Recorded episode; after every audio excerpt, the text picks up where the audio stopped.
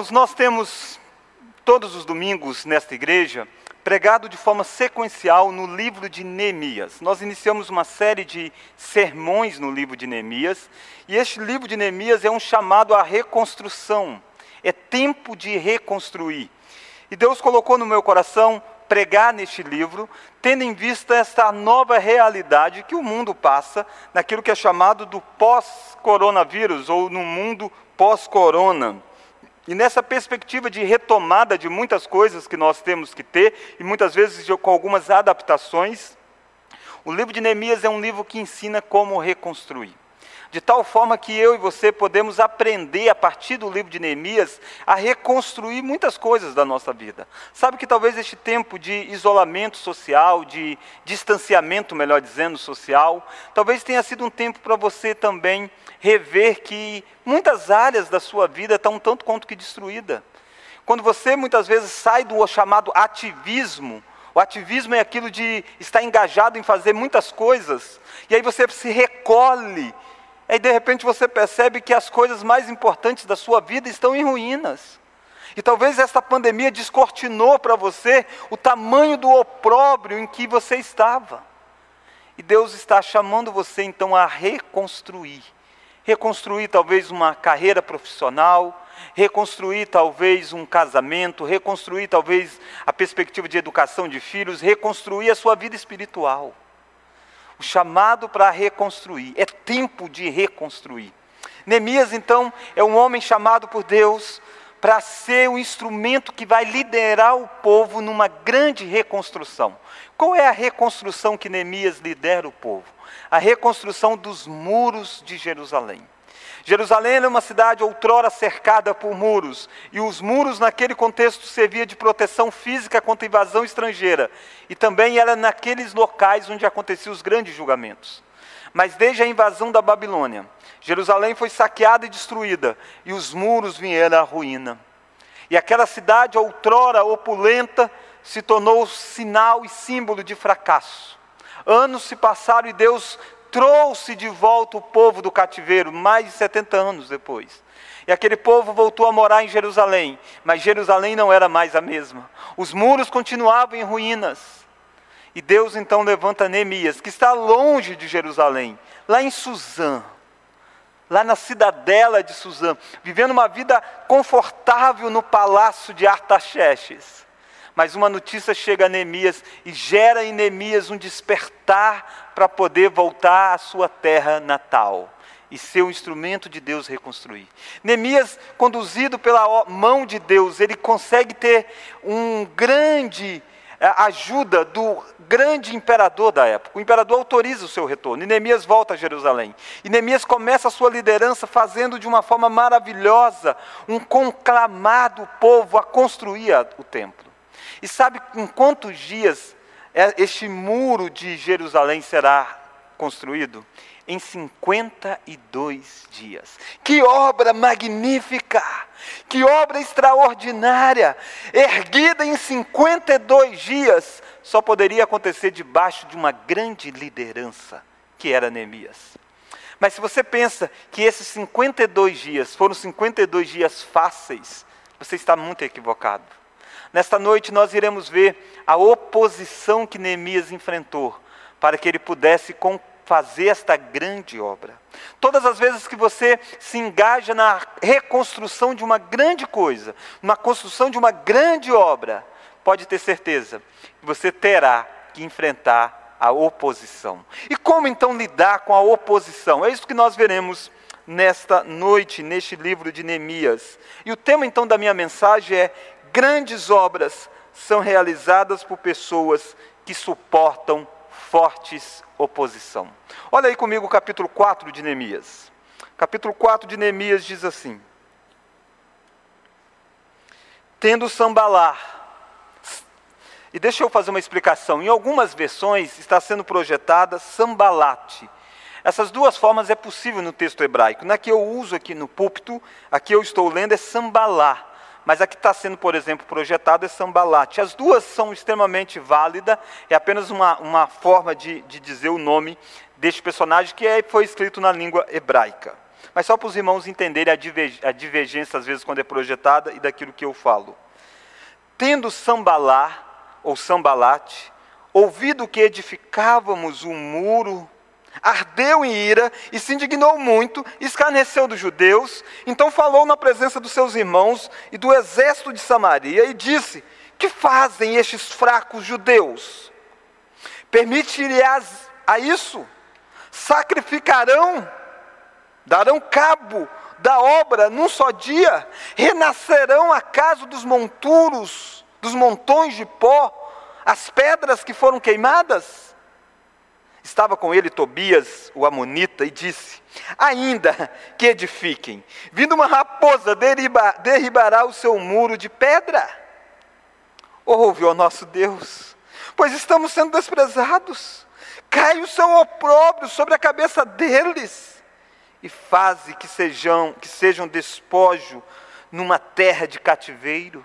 Não lhes encubras a iniquidade, e não se risque diante de ti o seu pecado, pois te provocam a ira na presença dos que edificavam. Assim, edificamos o um muro, e todo o muro se fechou até a metade da sua altura, porque o povo tinha ânimo para trabalhar. Mas ouvindo Sambalá ou Sambalate, e Tobias, os arábios, os amonitas e os asdoditas, que a reparação dos muros de Jerusalém ia avante e que já se começavam a fechar-lhes as brechas, ficaram sobremodo irados. Ajuntaram-se todos de comum acordo para virem atacar Jerusalém e suscitar confusão ali. Porém, nós oramos ao nosso Deus. E como proteção pusemos guarda contra eles de dia e de noite. Então disse Judá: Já desfaleceram as forças dos carregadores, e os escombros são muitos, de maneira que não podemos edificar o muro. Disseram, porém, os nossos inimigos: Nada saberão disto, nem verão, até que entremos no meio deles e os matemos. Assim faremos cessar a obra.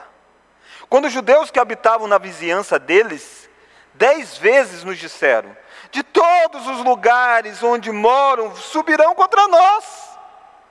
Então, pus o povo por famílias, nos lugares baixos e abertos, por detrás dos muros, com as suas espadas e as suas lanças e os seus arcos.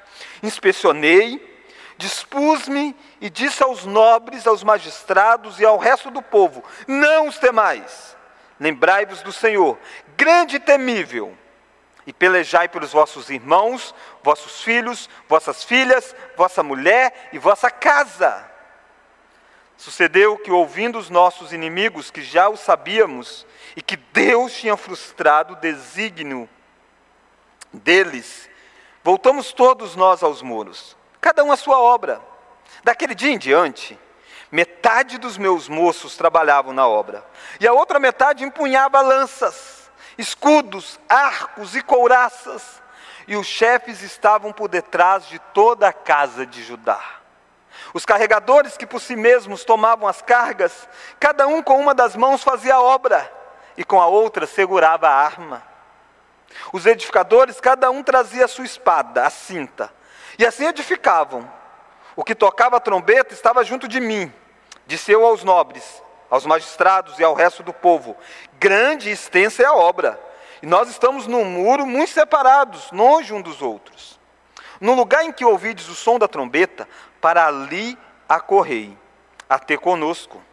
O nosso Deus pelejará por nós. Assim trabalhávamos na obra, e metade empunhava as lanças, desde o raiar do dia até ao raiar das estrelas. Também Neste mesmo tempo, disse eu ao povo: Cada um com o seu moço fique em Jerusalém, para que de noite nos sirvam de guarda e de dia trabalhem. Nem eu, nem meus irmãos, nem meus moços, nem os homens da guarda que me seguiam largávamos as nossas vestes. Cada um se deitava com a arma à sua direita.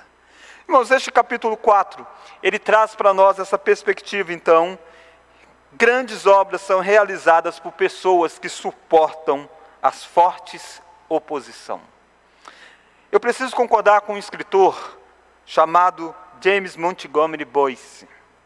Boyce, ele diz que oposição é quase sempre causada pelo sucesso e não pelo fracasso. Essa frase é importante. Oposição é quase sempre causada pelo sucesso e não pelo fracasso. Essa oposição do capítulo 4, ele é apresentada diante de nós porque o muro estava sendo construído. Se você olha o capítulo 4, verso 1, vai dizer que quando Sambalar ouviu que edificávamos o muro, ardeu em ira. E se indignou muito e escarneceu dos judeus. Percebe que a oposição brota porque Neemias estava tendo bom êxito. Neemias já tinha começado este processo de reconstrução. E se os primeiros dias desta reconstrução tivesse sido um fracasso, Sambalate estaria alegre, Sambalate estaria tranquilo, Sambalate nunca iria se levantar como oposição. Mas porque os primeiros dias tinham sido, de certa forma, um sucesso, porque o povo tinha ânimo para trabalhar, porque as famílias estavam divididas, cada uma numa área do muro trabalhando, porque os muros cresciam cada dia, desperta no coração de Sambalate uma oposição Queridos, por que, que existe tanta oposição quando alguém resolve fazer grandes coisas? Quando alguém resolve se empenhar, quando de repente você começa a construir coisas na sua vida, você rapidamente percebe que pessoas se levantarão, conversas vão ruir, vão, vão, vão se espalhar ao seu derredor, porque oposição é gerada pelo sucesso e não pelo fracasso. Saiba disso. Se você enfrenta oposição, é bem provável que você esteja fazendo uma grande obra. Se você enfrenta oposição, é bem provável que você está ativo na obra de Deus. Ninguém joga pedra em árvore que não tem fruto. Ninguém joga pedra em galho seco. Mas onde há fruto, há pedras sendo lançadas. Onde há um muro sendo construído, a oposição sendo levantada. Olhe para a sua história, olhe para a sua vida e perceba isso. E eu espero que nessa noite você entenda como lidar com esta oposição. Esta oposição surge muitas vezes por causa do ciúme do sucesso, por causa do ciúme do avanço, porque você olha e, e começa a avançar, o outro começa a ficar contra você. Nós somos chamados a chorar com os que choram e se alegrar com os que se alegram. Mas você perceberá facilmente que na nossa sociedade é muito mais difícil alegrar com os que se alegram do que chorar com os que choram. Ah, muitas vezes as pessoas estão até prontas a chorar com você, mas muitas não estão dispostas a se alegrar com a sua vitória. Sambalar, Sambalate, melhor dizendo, não estava disposto a se alegrar quando a notícia de que os muros de Jerusalém estavam, enfim, sendo construídos debaixo do, da direção de Neemias, um muro outrora fracassado no passado. Mas oposição surge também porque algumas pessoas se veem confrontados com a mudança. Tem gente que se acostuma numa determinada situação de vida. E quando as coisas estão mudando, gera oposição. Os muros tinham ficado destruídos durante muito tempo. E Sambalat tinha alegrado com os muros em ruínas. Mas agora a perspectiva é de mudança. E mudança gera oposição. Talvez você tenha passado por isso, porque talvez você tenha tentado reconstruir. E reconstruir você encontrará oposição. E eu quero olhar então duas lições de como Neemias lidou com a oposição, como que a oposição se manifestou e como Neemias reagiu a ela. Primeira lição: vença as críticas com oração e foco na obra que tem para fazer. Quando a oposição surge com críticas, vença a oposição com oração e com foco na obra que Deus deu para você fazer. Olha como que as críticas vão brotar em volta deste projeto de Neemias. Olha o capítulo 4. Olha o versículo 1. Tendo Sambalá ouvido que edificávamos o muro, ardeu em ira e se indignou muito, escarneceu dos judeus. Olha que a palavra é escarneceu, zombou. E olha o tipo de zombaria, verso 2. Então falou na presença dos seus irmãos e do exército de Samaria e disse: que fazem estes fracos judeus? Percebe que a primeira crítica que você encontra é uma crítica voltada para a capacidade dos judeus, é uma crítica voltada às pessoas, dizendo: que fazem estes fracos judeus? Percebe que é uma crítica que lida desmerecendo quem a pessoa é. Perceba isso, quando você quer fazer alguma coisa, você verá crítica que desmerece quem você é. E facilmente essas críticas que são um ataque a você causa dano, feridas, mágoas, rancor e muitas vezes paralisa. Mas Neemias não será paralisado por uma crítica que diz o que fazem estes fracos judeus. Sabe por que, que Neemias não ficará paralisado? Porque de fato Neemias sabe que ele é fraco. Neemias não precisa que outros digam para ele. Neemias conhece quem ele é mas Neemias sabe a quem ele serve. E Neemias sabe que ele serve o Deus do céu, a quem ele já disse outrora: o Deus do céu nos dará bom êxito para que nós reconstruamos os muros de Jerusalém. Saiba você que quando as pessoas olharem para você e diminuírem quem você é, você não precisa ser esmagado pela crítica, porque de fato você é bem pequeno mesmo mas Deus em Cristo torna você alguém capaz de fazer grandes coisas, porque Ele dá a você dons maravilhosos. É isso que Paulo diz que quando Cristo subiu aos céus, ele levou cativo o cativeiro e concedeu dons aos homens. Percebe que a nossa pequenez se transforma em instrumento para que Deus faça grandes coisas. E Paulo vai dizer que Deus é um especialista em fazer isso em vaso de barro, em pessoas incapazes mesmos, mas nas mãos de Deus podem realizar grandes coisas. Não fique então paralisado pela oposição que ataca você. Saiba que em Cristo você pode ser redefinido quem você é, e em Cristo você ganha significado de vida, e em Cristo você se torna forte, não por você, mas por aquele que está em você, que é Cristo. Então percebe que a oposição primeiro ela surge com críticas ferrenhas, dizendo: o que fazem estes fracos judeus?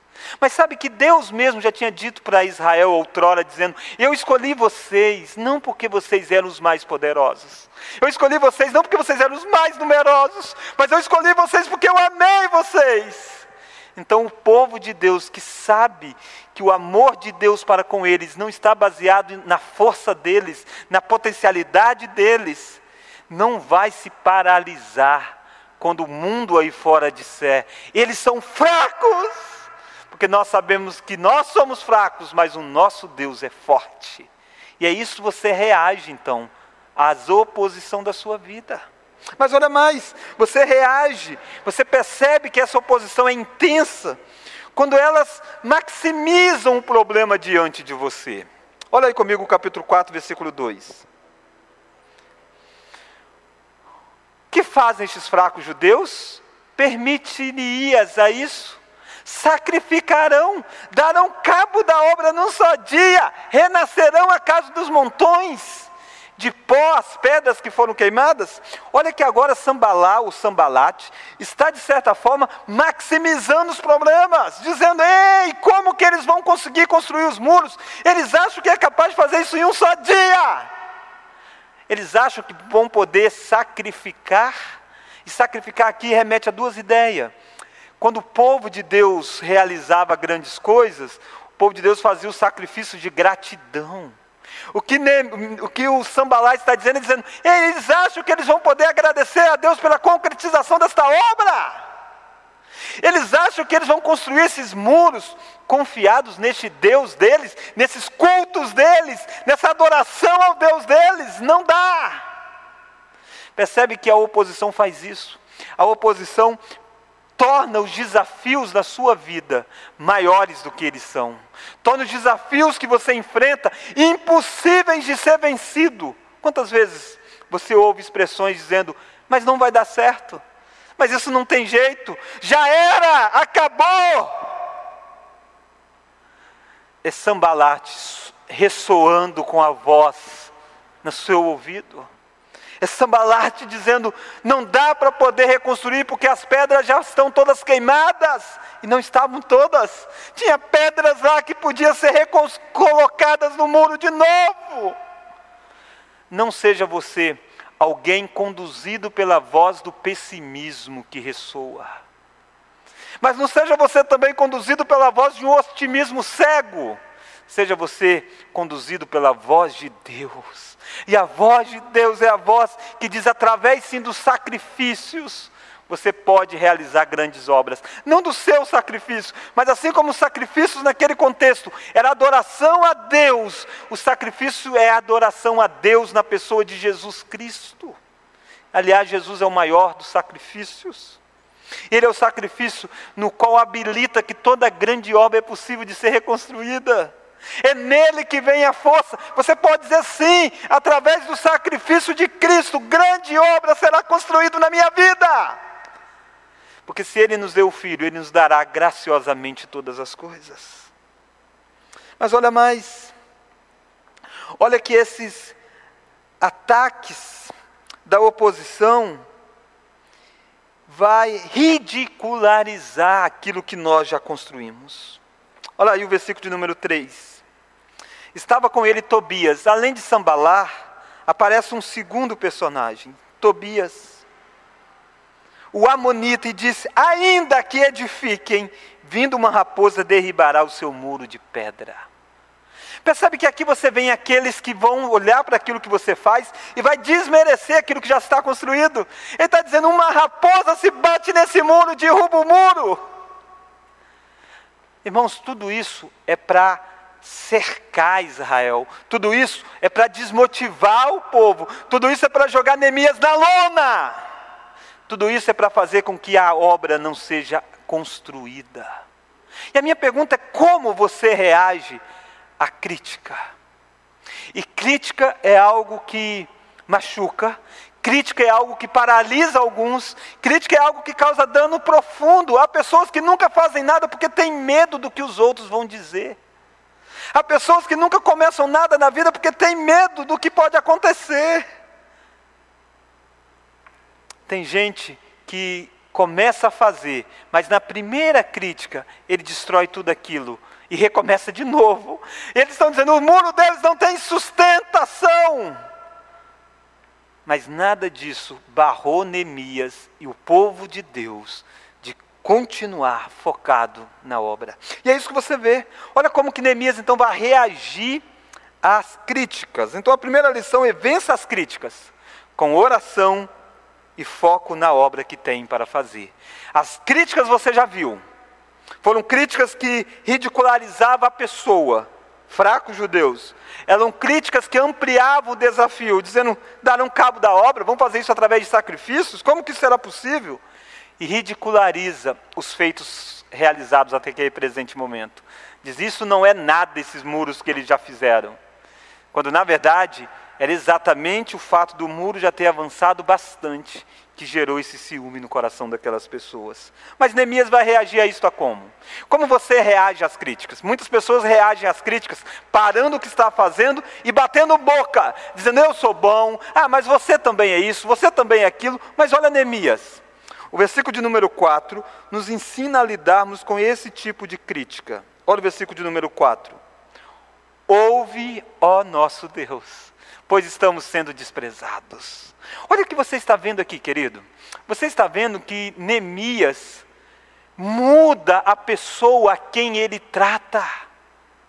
Era de se esperar que Neemias falasse alguma coisa contra Sambalate. Era de se esperar que Neemias fizesse uma carta. Era de se esperar que Neemias fizesse uma defesa pública. Era de se esperar que Neemias eu pegasse o povo e dissesse: Ei, nós não somos tão fracos, não. Há gente mais fraca do que nós. Aliás, Sambalate era aquele que estava é, governando uma parte da região que era uma parte sem grande importância. Era o território de Samaria, não era muito mais importante do que o território dos judeus, era até menor. Era para Neemias ter dito assim: Ei, e quem são vocês? Já olharam no espelho? Mas não, Neemias, em vez de entrar numa briga por palavras, Neemias se volta para uma colocação diante de Deus. Neemias sabe que ele precisa tratar o coração, porque todas as palavras causam feridas. A Bíblia há um ditado popular que diz que a palavra é como uma flecha lançada. Depois que você lança, não tem como mais pegar. Alguns já dizem que é como se você desse uma série de machadadas numa árvore. Marcas ficam. E sem sombra de dúvida, o coração de Neemias doeu. Mas Neemias vai diante daquele que pode tratar com a questão da vida dele. E Neemias diz: Ouve, ó nosso Deus, pois estamos sendo desprezados. Sabe que quando você lida com a crítica, você precisa abrir o seu coração para aquele que trata o seu coração, que é Deus. Neemias lida com oração. Neemias não ficou trocando acusação, mas Neemias se abre diante do Deus do céu. Aliás, querido, oração é uma prática na vida de Neemias. Desde o capítulo 1 você tem Neemias orando. Neemias é um administrador, Neemias é um guerreiro, Neemias é um líder, Neemias é um homem de ação, Neemias é um homem que dorme pouco, Neemias é um homem que trabalha muito. Mas Neemias nunca deixou de ser um homem de oração. Se você quer reconstruir você precisa saber que a primeira trincheira que você enfrenta é a trincheira da oração. É com os joelhos diante de Deus, é com o coração aberto com aquele que está no trono, que você pode recobrar suas forças.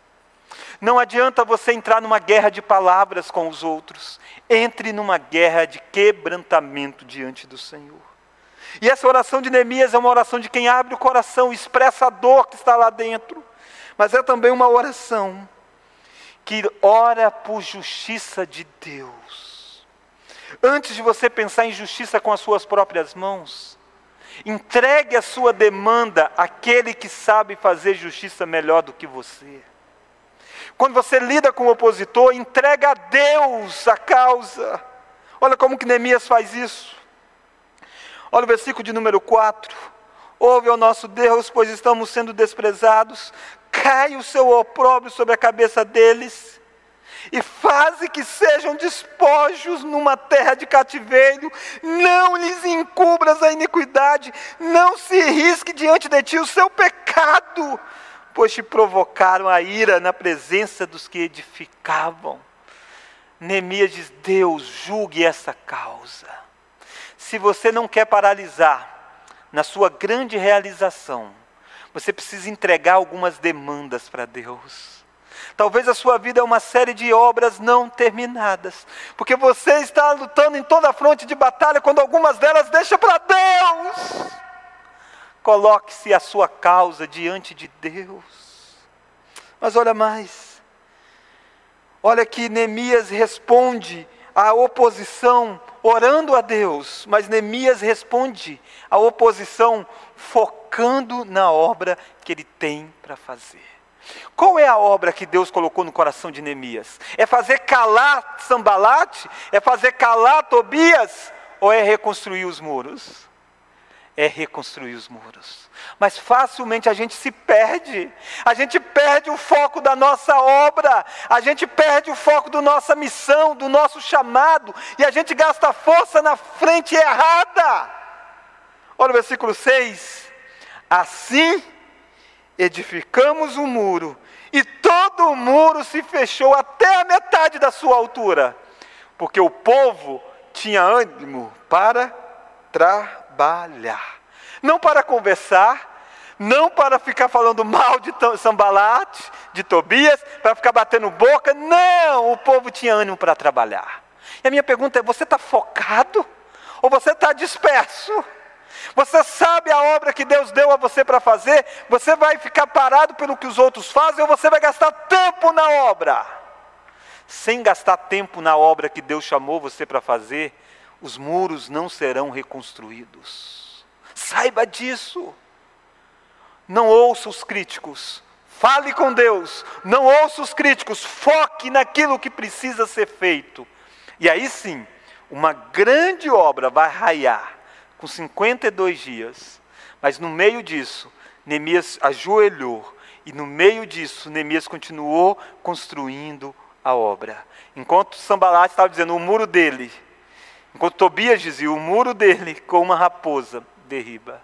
O que, que as pessoas têm dito daquela tentativa sua de reconstruir a sua família, da tentativa sua de reconstruir o seu relacionamento com o seu filho, de reconstruir o seu relacionamento com a sua igreja, com a tentativa sua de construir uma carreira profissional, de reconstruir a sua área de estudo, reconstruir uma carreira na faculdade, no ensino médio, no esforço de se preparar para um vestibular. O que, que as pessoas dizem aí fora? É em vão?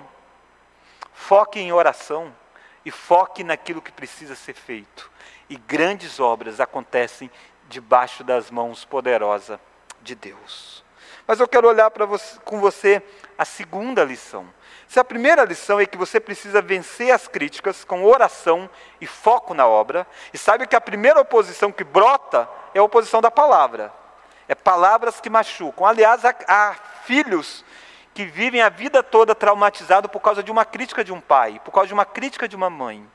Há esposas que vivem a vida toda traumatizadas por causa de uma palavra que o marido disse. Há maridos que vivem a vida toda traumatizados por causa de uma palavra que a esposa disse. Há pessoas, há alunos que não conseguem avançar porque ficaram traumatizados com uma palavra de um professor, de um mestre, e de repente a pessoa morreu nos seus sonhos, porque não souberam lidar com as críticas. Nessa noite você está aprendendo que você não precisa ser regido pelaquilo que as pessoas falam sobre você você precisa ser regido com a sua vida de oração e com o seu foco na obra, e os muros vão se fechar até a metade, porque tem que ter ânimo para o trabalho e dependência do Senhor. Mas a segunda lição que você vê, se a primeira é vença as críticas com oração e foco na obra para fazer, a segunda e última lição, vença os ataques dos opositores, conjugando oração e ação. Ah, queridos, há momentos em que os ataques se tornam ainda mais intensos. Há momentos que os ataques não é mais apenas verbal, mas há um ataque de pessoas que estão agindo na contramão para fazer ruir aquilo que você está construindo. E olha como é que agora a oposição muda a estratégia. Olha aí comigo a partir do versículo 7. Mas ouvindo Sambalá e Tobias, os arábios, os amonitas, os asdoditas, que a reparação dos muros de Jerusalém ia avante, que já se começavam a flechar-lhe as brechas, ficaram sobremodo irados. Perceba que mais um passo dado, mais uma conquista alcançada, gera ainda mais ódio no coração de Sambalate, no coração de Tobias, no coração dos opositores. E o que, é que eles vão fazer? Olha o versículo 8. Ajuntaram-se todos de comum acordo para virem atacar Jerusalém e suscitar confusão ali. Agora não é mais um embate de palavras. Agora os opositores pegam em armas. Agora os opositores armam estratégias. Agora os opositores estão desesperados para derrubar o muro que está sendo construído. E assim é a sua vida. Quando você começa a colocar pedras, de repente aquilo que era só verbal se torna ataque presencial. E é interessante que agora houve um ajuntamento de inimigos. Se você olhar o versículo 8, diz: Ajuntaram-se todos de comum acordo. Comum acordo para aquilo que é mal. E olha quem é que se ajuntou. Sambalá, está no versículo 7. Tobias, os arábios, os amonitas e os asdotitas. Quando você olha isso para o mapa, o que você está vendo é Judá cercado por todos os lados. Quando você olha para os, os de Sambalat, que era aquele que liderava Samaria, Samaria ficava no norte de Judá, no norte de Jerusalém. Quando você olha para Amon, liderava a região do leste. Quando você olha para os árabes, liderava a região do sul.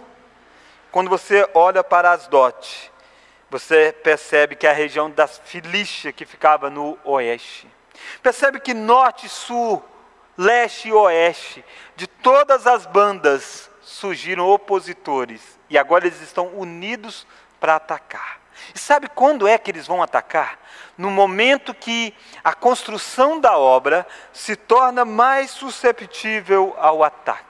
Saiba disso, os nossos opositores conhecem a nossa realidade, sabem aquilo que nós passamos, e no momento da nossa maior fraqueza é quando eles se juntam e nos atacam.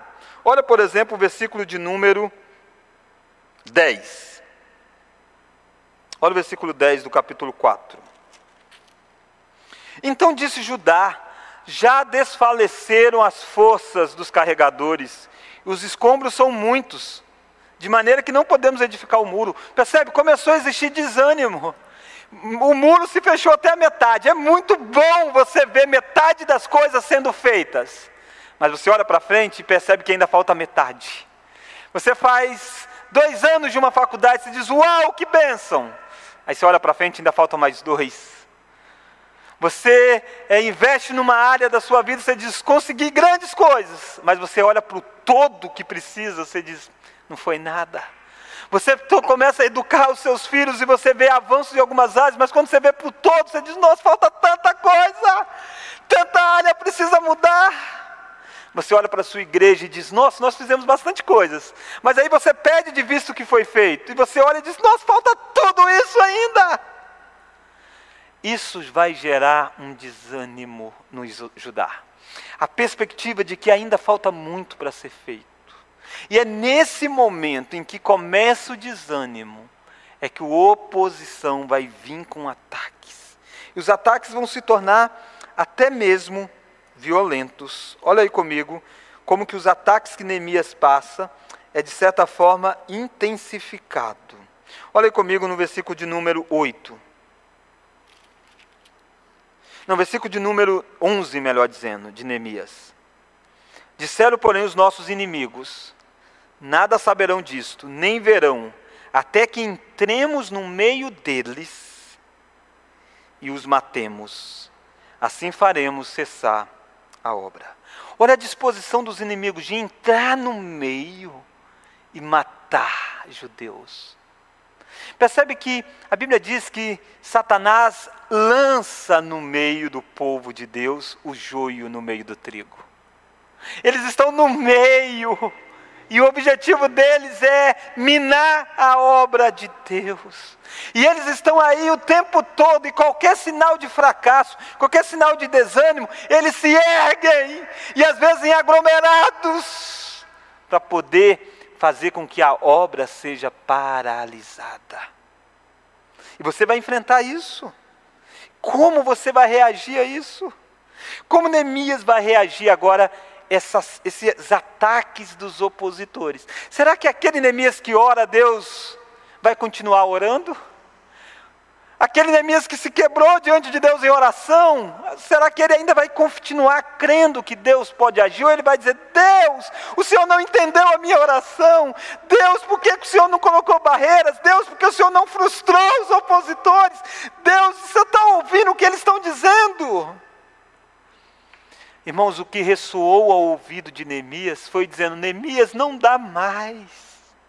Olha lá o capítulo de número 4, olha o versículo de número 12 quando os judeus que habitavam na vizinhança dos inimigos deles, dez vezes, dez vezes, nos disseram: de todos os lugares onde moram, subirão contra nós. Dez vezes essas pessoas estão dizendo para Neemias: Neemias não tem jeito, de todo lugar vem inimigos, Neemias acabou. A voz do fracasso ressoou de novo, mas Neemias vai agir.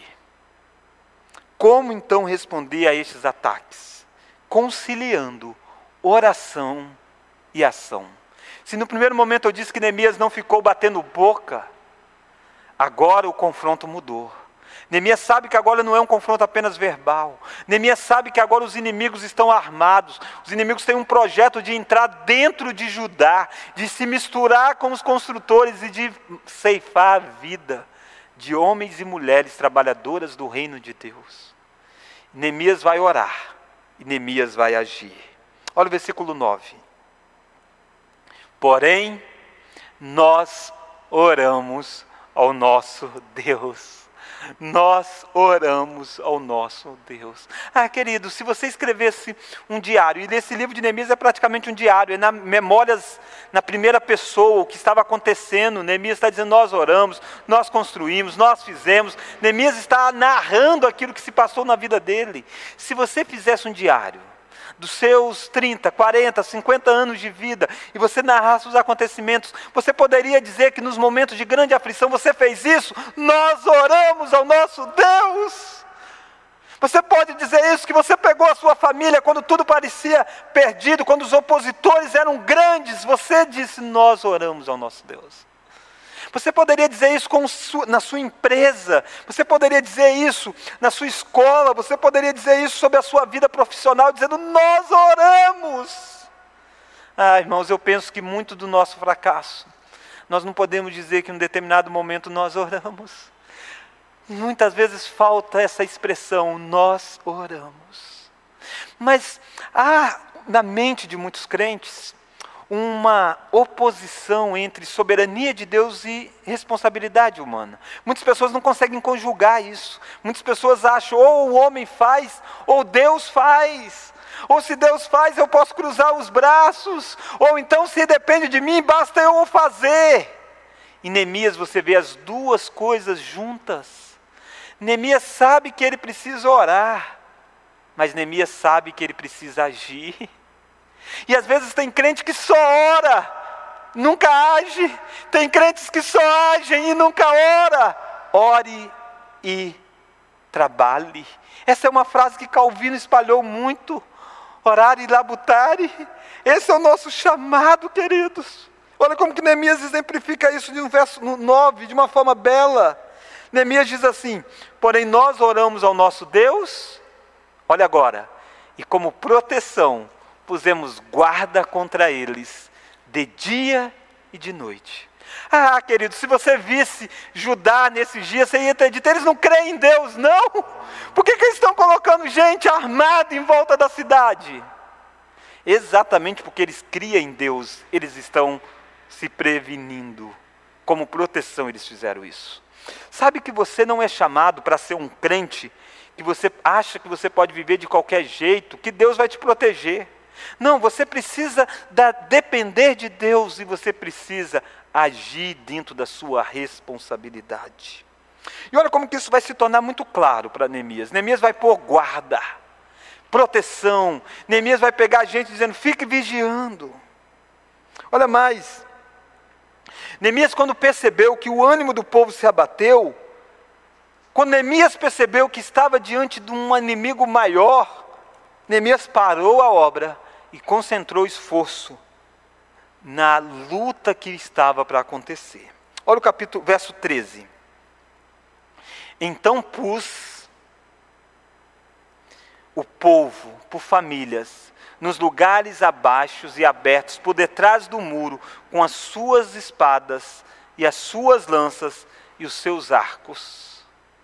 Percebe? Neemias pegou famílias e colocou para o embate. Olha o versículo 15.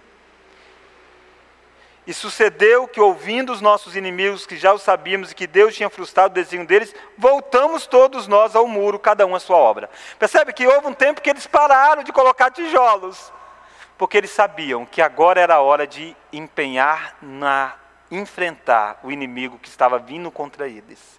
E eles colocam pessoas armadas. Mas olha mais, Neemias mostra de onde vem a força para vencer os opositores. Olha o versículo 14. Olha o versículo 14.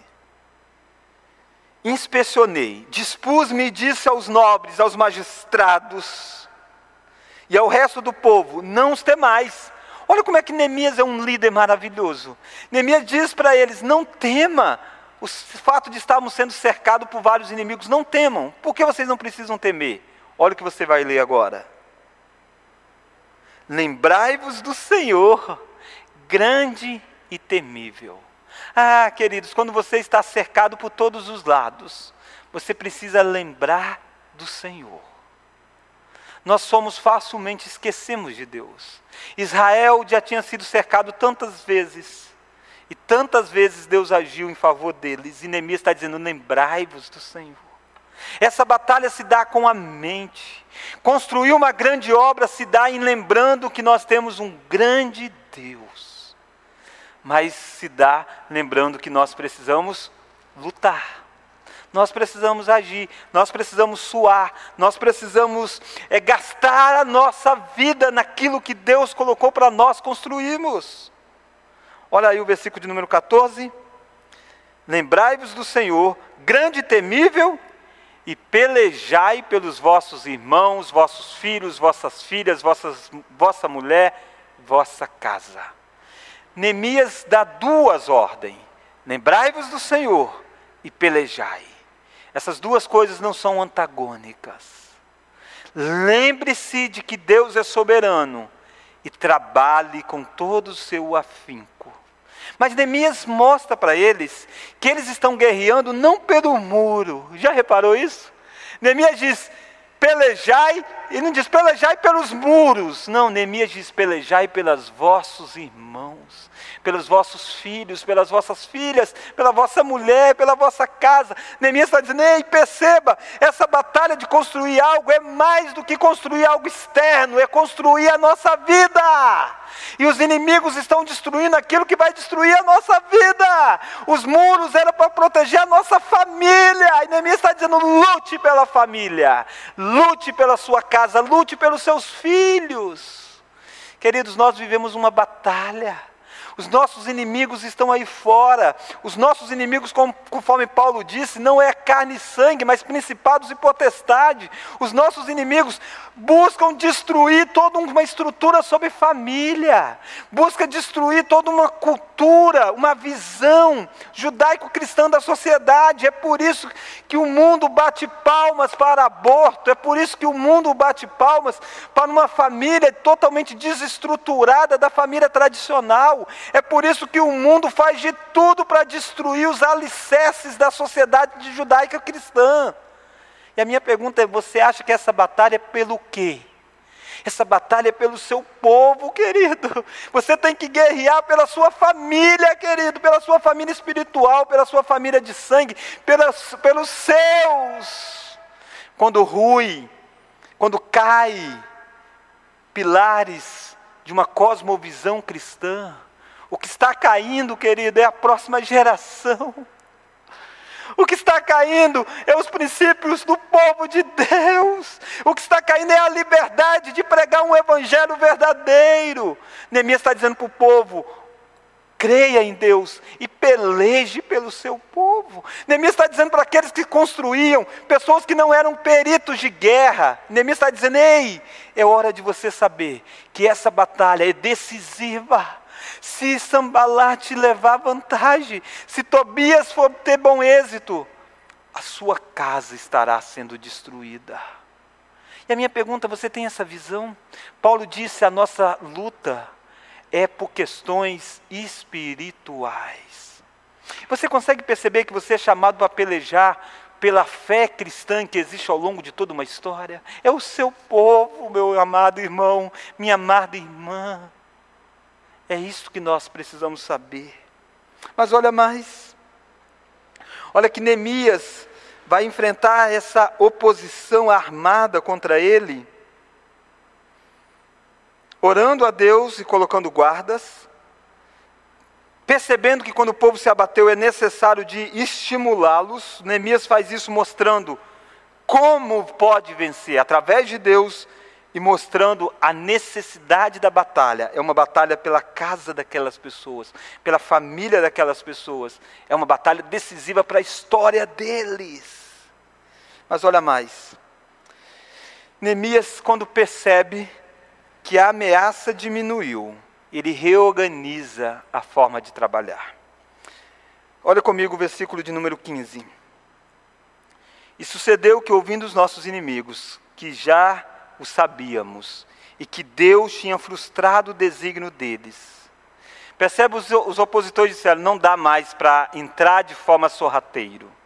Eles já descobriram a nossa estratégia, eles estão preparados. Quando eles perceberam isso, então, aquela ameaça de conflito eminente dissipou. Como Neemias vai agora reorganizar sua construção? Será que Neemias vai ser aquela pessoa que acha, pronto, resolveu o problema? Basta a gente construir os muros? Não. Neemias sabe que mais cedo ou mais tarde essa batalha ressurgirá. O inimigo da nossa alma, Satanás, é assim também. Quando ele tentou Jesus, Lucas diz que ele o deixou até o momento oportuno. Se ele fez isso com Cristo, ele fará conosco. E você saiba que uma vitória num determinado momento da sua vida espiritual não significa que você deve baixar as guardas. Significa que você precisa agora reorientar a sua vida. E Neemias faz isso. Olha o que, que Neemias faz agora. Olha o versículo de número 15. Voltamos todos nós ao muro, cada um em sua obra. Daquele dia em diante, ou seja, outrora não tinha sido assim, mas daquele dia em diante mudou-se a estratégia. Olha o que, que aconteceu. Metade dos meus moços trabalhavam na obra, e a outra metade empunhavam lanças, escudos, arcos e couraças. E os chefes estavam por detrás de toda a casa de Judá. Metade na obra, e metade preparado se caso os inimigos resolvessem atacar. Metade colocando tijolos e metade armado. Talvez você dissesse: para que isso? Vocês não creem na proteção de Deus? Cremos sim! É por isso que nós estamos armados para enfrentar. Saiba disso, meu irmão. A sua ação no mundo é uma ação daquele que crê que Deus governa o mundo. Mas Deus deu a você a responsabilidade de colocar guardas. É por isso que você paga muitas vezes seguro de carro. Você sabe que é Deus quem protege você. É por isso que alguns fazem inclusive seguro de vida. Não é que ele não crê que Deus provê as coisas. Ele sabe que Deus provê, mas ele tem a responsabilidade de fazer colocar guardas, vigias. É por isso que em dias difíceis de pandemia, nós os cristãos nos recolhemos às vezes nos nossos lares não é porque a gente não crê que Deus possa guardar. É porque, assim como Neemias, nós sabemos que precisamos ser responsáveis. É isso que o texto está ensinando: ação e confiança. Quando você dirige numa estrada, você ora para que Deus guarde você, mas você não deve ser um motorista irresponsável. Quando você constrói sua casa, você confia em Deus, mas isso não tira de você a responsabilidade de colocar a cerca elétrica, de você fizer o que precisa ser feito. É por isso que eu e você somos chamados a vigiar e a trabalhar. Olha aí comigo ainda mais essa demonstração de como Neemias conjugou isso. Neemias fez uma divisão de tarefas. Neemias tinha a mão na massa e a mão nas armas. Olha o versículo 17. Os carregadores que por si mesmos tomavam as cargas, cada um com uma das mãos fazia a obra, e com a outra segurava a arma. É lindo isso. É uma figura de linguagem dizendo com uma tijolo na mão, com a outra arma na mão, com uma construindo um muro, com a outra defendendo cada alicerce que já foi colocado. Não pense você que basta você erguer o muro, você precisa proteger o muro. Não pense você que basta você fazer grandes obras, você precisa defender as que já foram feitas. E é isso que Neemias está fazendo no povo. Olha o versículo de número 18. Os edificadores, cada um trazia a sua espada à cinta, e assim edificavam.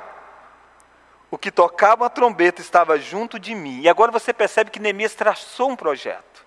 Neemias é um homem de estratégia.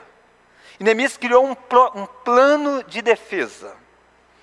Ele pegou esses que tocavam trombetas, olha o versículo 20 no lugar em que ouvides o som da trombeta, não, desculpa, versículo de número 19.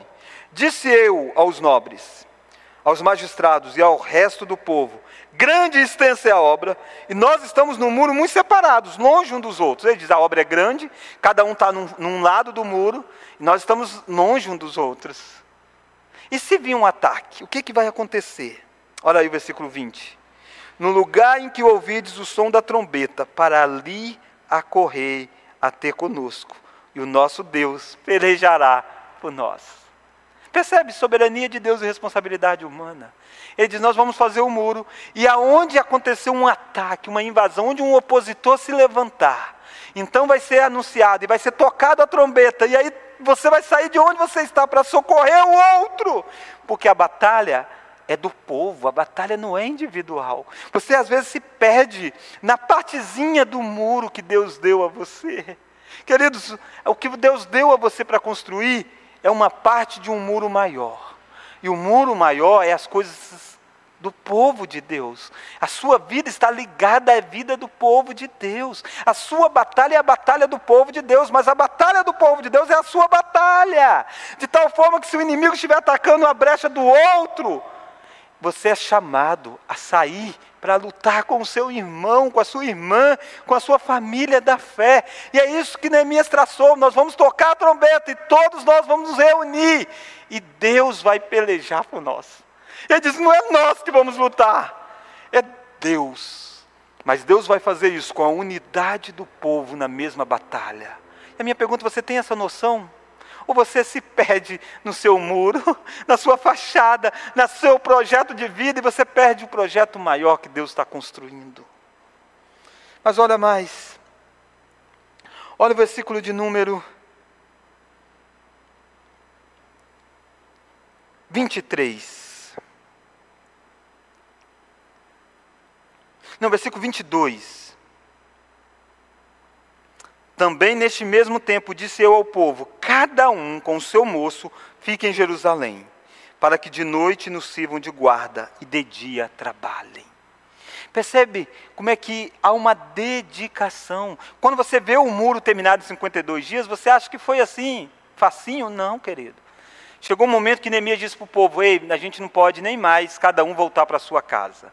Tinha gente que não morava em Jerusalém. Tinha gente, por exemplo, de Jericó que estava construindo os muros. E em determinado momento ele saía e voltava para sua casa. Neemias diz: mudou. Agora de noite a gente vai ficar todos dentro de Jerusalém. De dia a gente está trabalhando, de noite a gente está dormindo, mas com a arma do lado. Pronto para um combate. Porque não adianta construir de manhã, se de noite as pessoas destruírem o muro. E eu fico pensando quantas vezes você e eu não temos essa percepção de que a batalha para uma grande obra ela é 24 horas da nossa jornada. É 24 horas. Em áreas diferentes, em momentos distintos, mas ela é intensa. Satanás não dorme. Eu e vocês somos chamados a batalhar diligentemente. Olha o versículo de número 21. Assim trabalhávamos na obra, metade empunhavam as lanças desde o raiar do dia até o sair das estrelas. Olha o versículo 23.